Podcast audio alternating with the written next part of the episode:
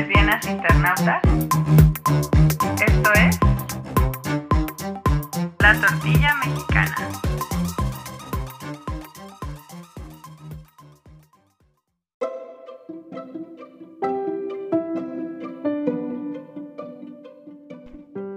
Tortillas internautas. Buenos días, buenas tardes o buenas noches, dependiendo de la hora en que me estés escuchando. Un día en Instagram, hace un par de semanas, abrí un espacio de preguntas y respuestas.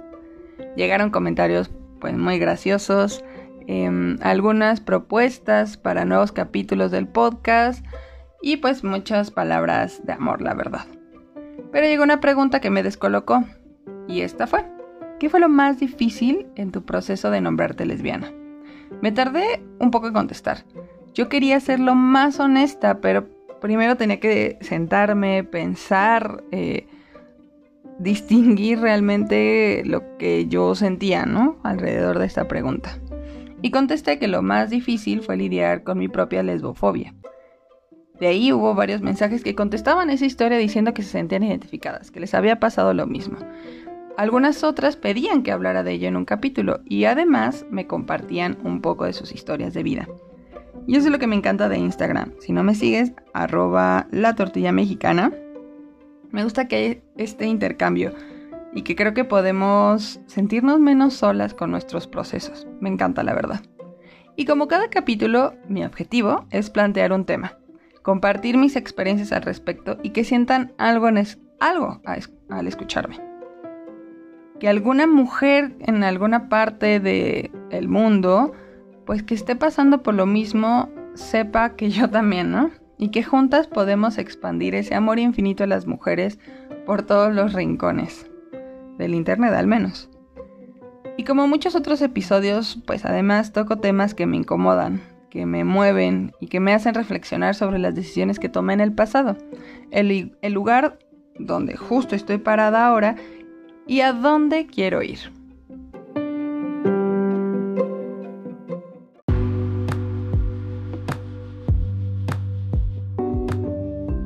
Y bueno, además, tortillas, hace unos días cumplí 30 años. Ah, gran proceso y camino, ¿no?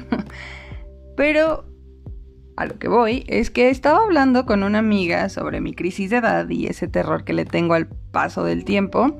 Y ella, entre em, broma y esto de echar la chela con la amiga, me dijo tajantemente.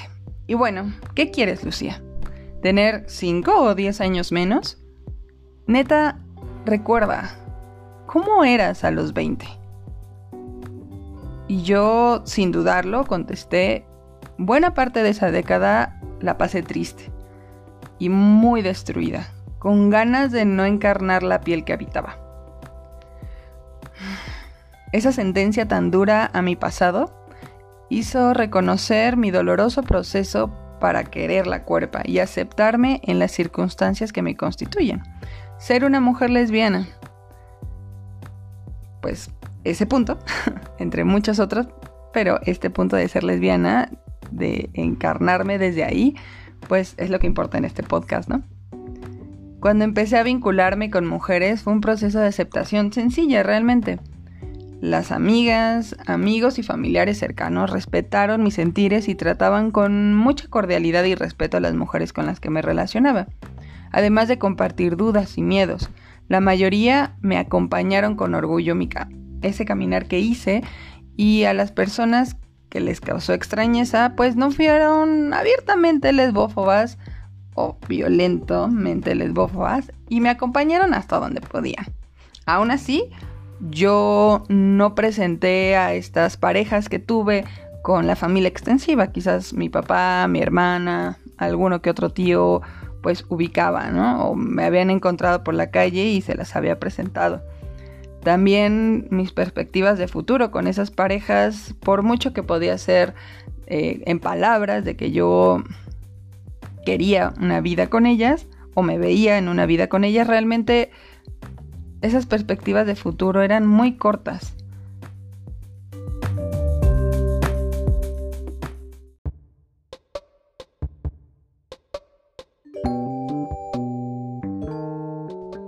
Pero bueno, entonces mis relaciones más cercanas aceptaban mi orientación. ¿Pero qué pasó? Porque yo no daba ese paso.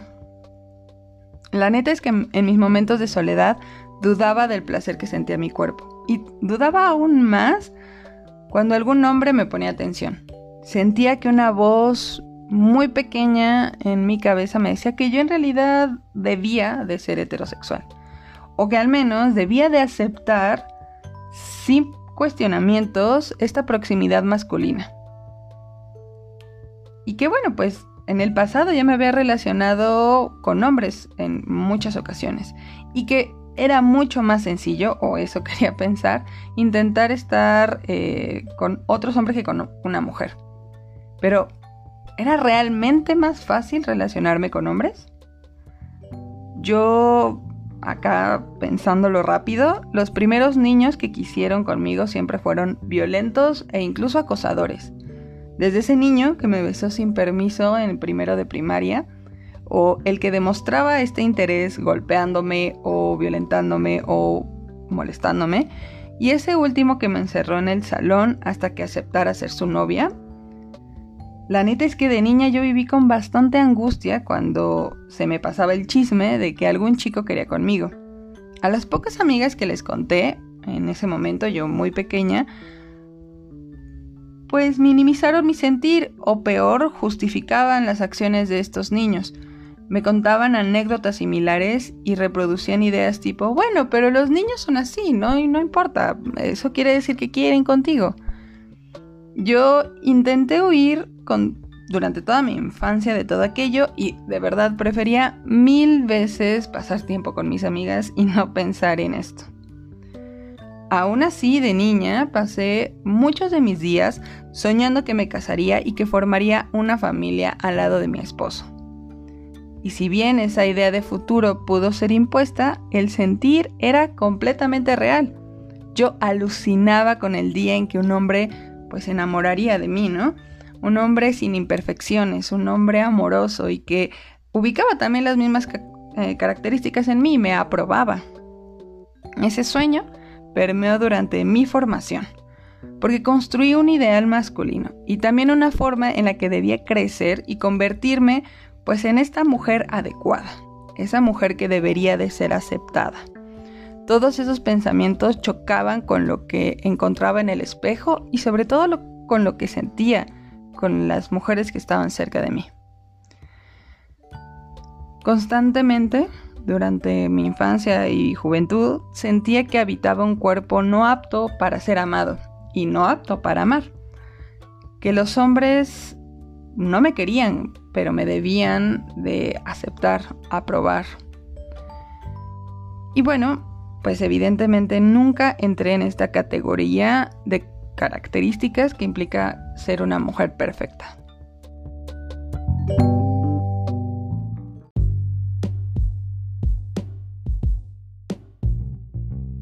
Y bueno, siempre me sentí un poco ajena al mundo. Y siempre, además, intentaba encajar en aquello que me hacía daño. Quería que la mirada ajena, eh, y por ajena imagino masculina, pues me reconociera. Buscaba afirmarme en la voz pública que me devolvía expectativas inalcanzables. Sentía una profunda incomodidad de existir. Y cuando llegaban pues momentos de disfrute en mi vida, rápidamente la culpa me hacía retroceder. Pero ¿quién o qué representaba aquello imposible de complacer? Porque pararé quizás aquí un poco en mi narrativa propia, pero creo que es necesario puntualizar que todas las mujeres nacemos con una carga de características que debemos cumplir. Estas características físicas de comportamiento y pensamiento que se engloban en lo femenino, y aunque sabemos que muchas cosas han cambiado en las últimas décadas, sí tal vez, algo que se ha mantenido en la sociedad a lo largo de todo el mundo es suponer que las mujeres nacemos siendo heterosexuales, que nuestra sexualidad implica siempre estar emparejada con un hombre, que nuestra sexualidad está dictada por la sexualidad masculina y dominada y estamos, venimos al mundo, nuestro objetivo es servirle a un hombre, es estar con un hombre, es ser para un hombre. Y pues sí, eso digamos que resume mi camino, mi infancia, mi juventud, yo sintiendo cosas distintas e intentando constantemente encajar en algo que no me era imposible.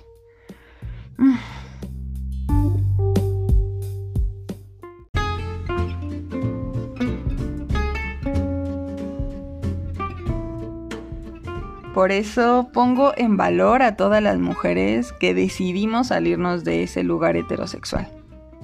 No importa en qué paso estés de verdad, porque nunca será fácil.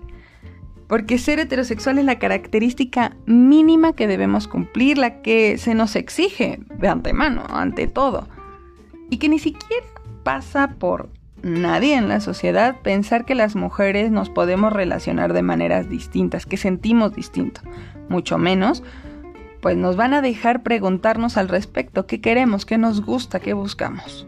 La heterosexualidad es algo que nos obliga a que, se, a que la veamos con naturalidad. Nos empujan a introyectarla como deseo, pero ¿qué pasa cuando por más que una lo desee, subsiste algo en ti que te hace dudar. Yo recuerdo muchos momentos de la infancia, me vienen muchos a la mente. Y también de esta primera juventud adolescente que quería, que estaba también igual de perdida que ahora creo. Que decía estos momentos en la adolescencia y en la niñez que yo constantemente me decía para mis adentros, eh, momento, momento, algo no está bien, no me siento cómoda con lo que se me pide no me hace sentido lo que esperan de mí. Y yo lo imagino como este estira y afloja, porque me cuestionaba algunas cosas, pero también daba por sentado otras. Si yo decía, ¿por qué no me dejan participar en clase de matemáticas más? Pero también soñaba con casarme, por ejemplo. Me veo con el paso del tiempo y me leo como un cúmulo de contradicciones, no solo en el pasado, obviamente ahora sigo con un mar enfrentándose, con contradicciones interminables, indisolubles, y pues supongo que eso es la vida, ¿no? Intentar lidiar y tener un equilibrio, supongo. Luchar contra este sistema que siempre nos obliga al status quo. Pero retomando, quiero explorar con ustedes, fabulosas tortilleras, que me escuchan a lo largo de todo el mundo, mi caminar para ser lesbiana, especialmente como luché contra una parte de mí que me repetía constantemente que yo no podía o debía ser lesbiana, que debía de reprimir esos sentires. Tenía que siempre volver a relacionarme con hombres. ¿Y cómo? Además, personas a mi alrededor quizás fueron ecos de esa voz que no me dejaba experimentar con mi sexualidad con plena seguridad. Con mis cariños tampoco y que siempre terminé pues encontrada para encontrar esta armonía interna. Sígueme en Instagram. Arroba la tortilla mexicana.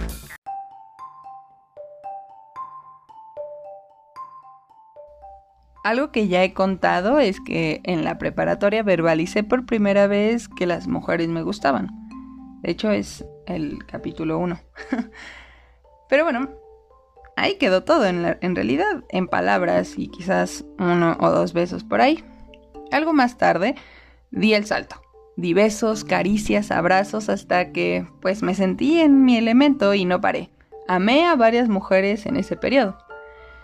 Al final de la universidad, después de cuatro años de tener exclusivamente experiencias con mujeres y haber pasado por dos relaciones importantes, yo regresé de manera compulsiva y por dos años a relacionarme sexo afectivamente con hombres, a regresar a nombrarme bisexual.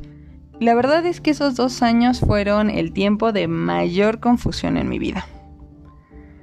Resuenan además en mí las palabras de una amiga hetero, cuando le conté por esa época que había tenido sexo con un hombre después de una fiesta que había tenido sexo con un hombre después de estar cuatro años sin ni siquiera pensarlo.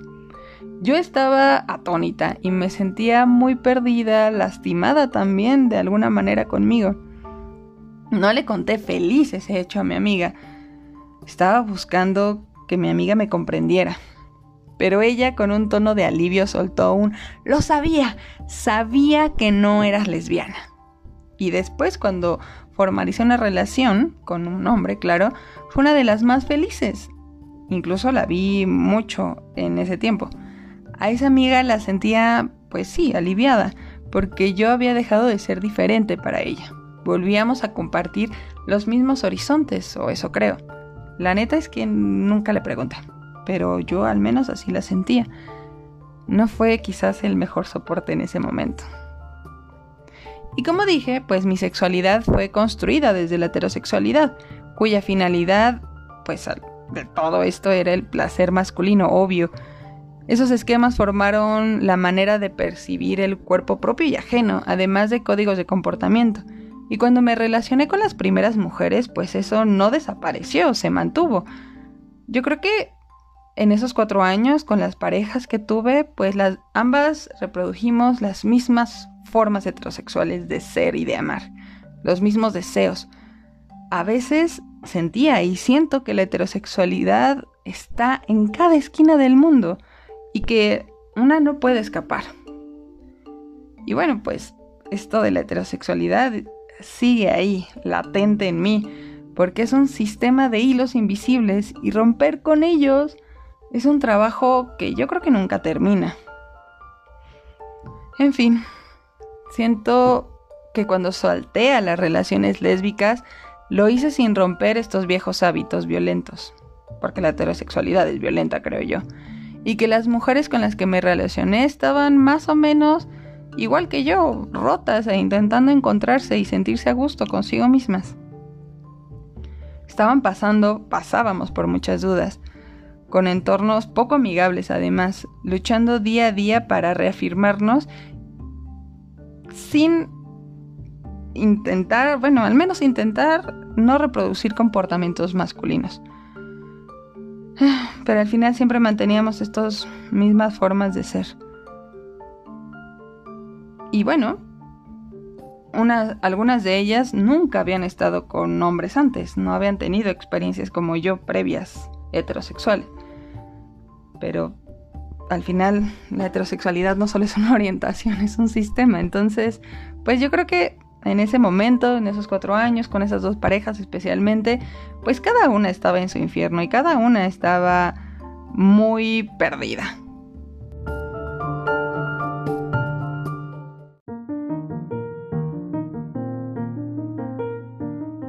No sé muy bien cómo explicar lo que sigue, pero que creo que si sale bien, pues será la razón de este episodio, ¿no? Sobre mi lesbofobia, la pregunta que quiero contestar. Y que da luz para mí en esos extraños dos años en que terminé en relaciones sexuales mm, no muy buenas y relaciones que no me gustaron. Primero, tuve o más bien tengo una relación muy compleja con mi cuerpo. Siempre se me impuso la idea de que el cuerpo que habito era deficiente, torpe y poco deseable y que para ser feliz, para que yo me sintiera bien, debía de cambiarlo. Pero, ¿cómo sabría que mi cuerpo había cambiado lo suficiente para saberlo apto? Pues bueno, la respuesta rápida es pues hasta que la mirada masculina pues apruebe, me apruebe, apruebe mi cuerpo. Y bueno, eso dio como consecuencia que crecí con la idea de que estaba descompuesta y que solo un hombre o hombres o esta mirada masculina social hegemónica podían arreglarme. Y pues se puede traducir sencillamente en usar vestidos, ¿no? Y depilarme y maquillarme y no aceptar el cuerpo que tengo y buscar adelgazarlo lo más posible. Al final me odiaba cada vez que me veía al espejo sintiendo culpa de lo que comía, de lo que hacía o no hacía, y buscando estrepitosamente alguna mirada que me deseara, vistiéndome para que otros me admiraran, o simplemente me observaran. Aunque, por ejemplo, esos brasieres me hicieran sentir apretada por todos lados.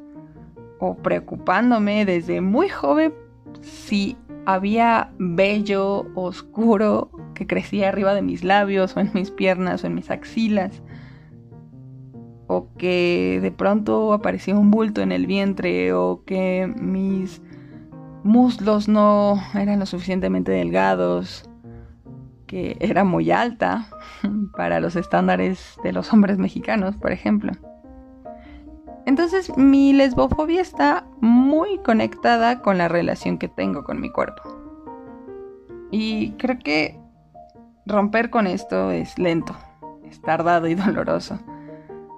Pero al hacerlo, pues comencé a amar la piel en la que estoy, ¿no?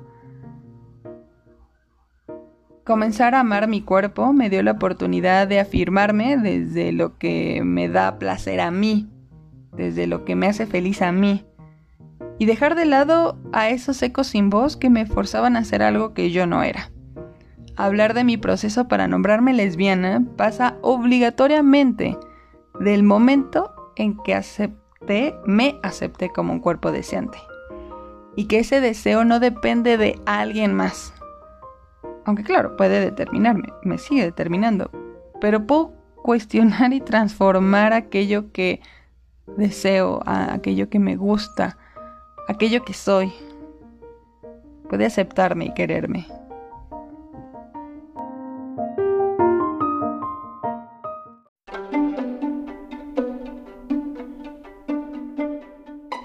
Recuerdo que de niña yo buscaba comodidad forma de vestir.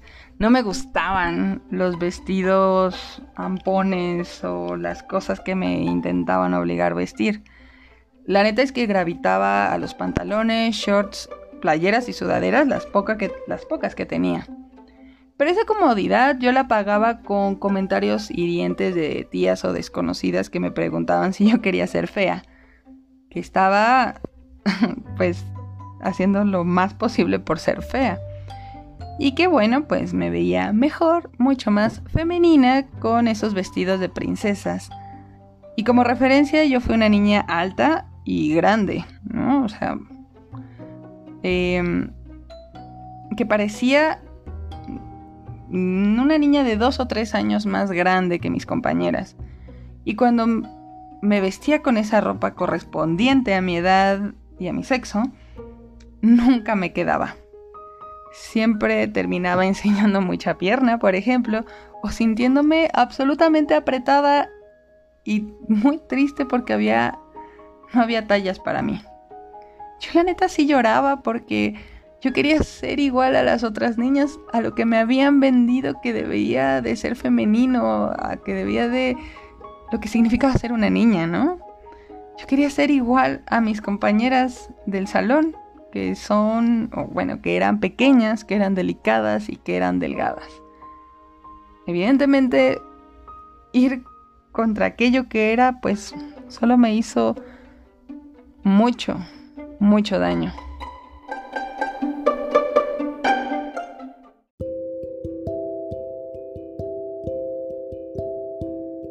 Luchar contra la lesbofobia interna eh, es un trabajo de tiempo completo.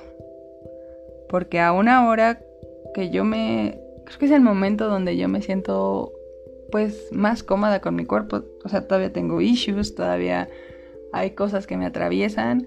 Me siento cómoda con mi vestir, me siento bien en cómo me relaciono ahora con las mujeres, cómo he decidido alejarme, justo dejar de relacionarme con hombres en casi todas las maneras, especialmente sexoafectivamente. Pero creo que la lesbofobia sigue. Y como dije, está conectada en cómo veo mi cuerpo, está conectada en mi entorno, en mi educación, eh, que al final tuve una educación sumamente católica, entonces la culpa acompaña a cada aspecto de mi vida.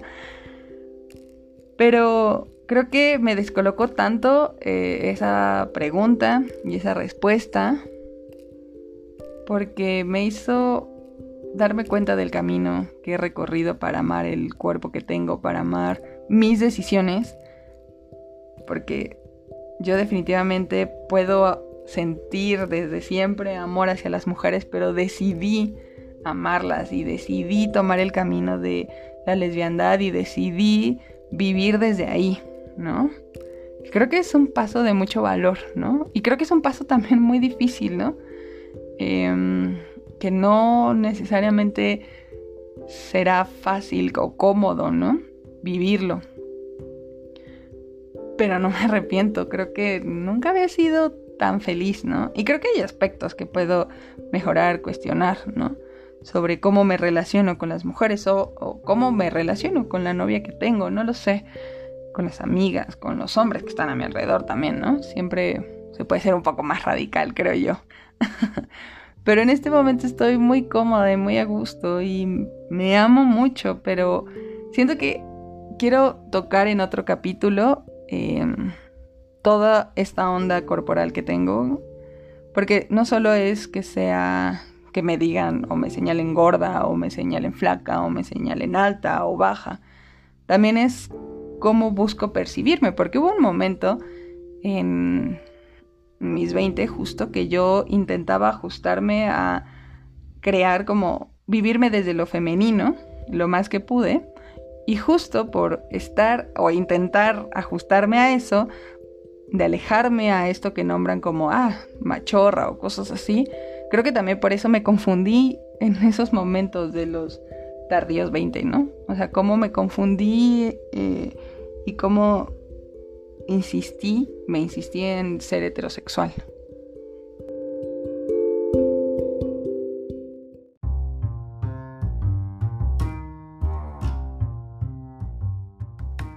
En fin, siento que este capítulo me costó mucho grabarlo, escribir el guion, ¿no? Eh, las ideas que quería transmitir, porque justo siento que la lesbofobia toca también como este odio corporal que tengo.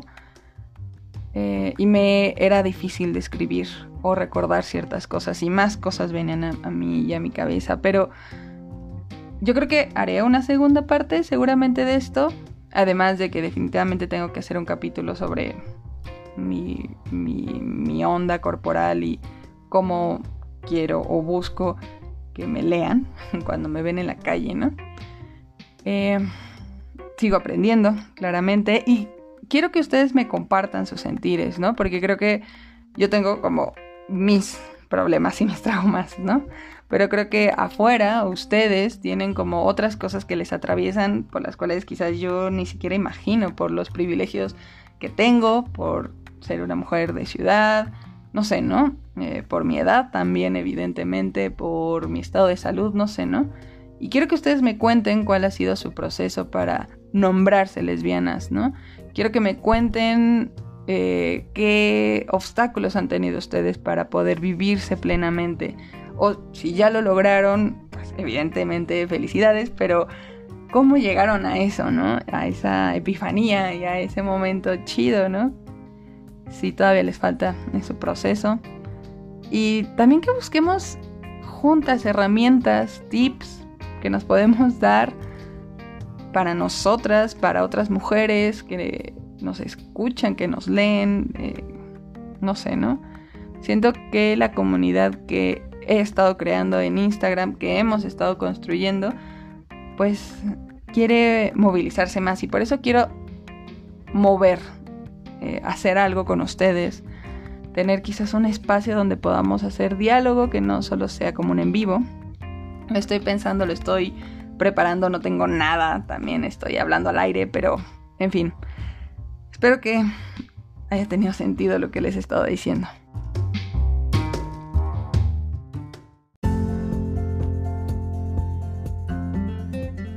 Buenos días, buenas tardes o buenas noches, dependiendo del el momento en que me estés escuchando. Agradezco profundamente a las personas que abrieron este podcast, que abrieron este episodio y que lo terminaron.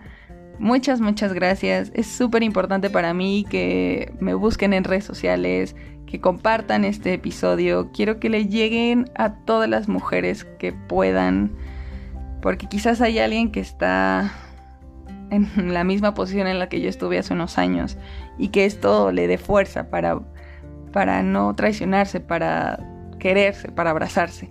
Les pido que comenten en Instagram, en la publicación que ponga sobre este episodio. Les pido que compartan, les pido que eh, intentemos expandir lo más que podamos eh, este episodio especialmente porque creo que puede abrazar a muchas mujeres. Yo muy pronto estaré de vuelta con más entrevistas, creo que las entrevistas me dan mucha vida y explorando otros temas sobre el ser lesbiana, sobre la tortilla y pues bueno, me despido. Espero que tengan un, excelente día, una excelente noche o una excelente tarde, no lo sé. Adiós.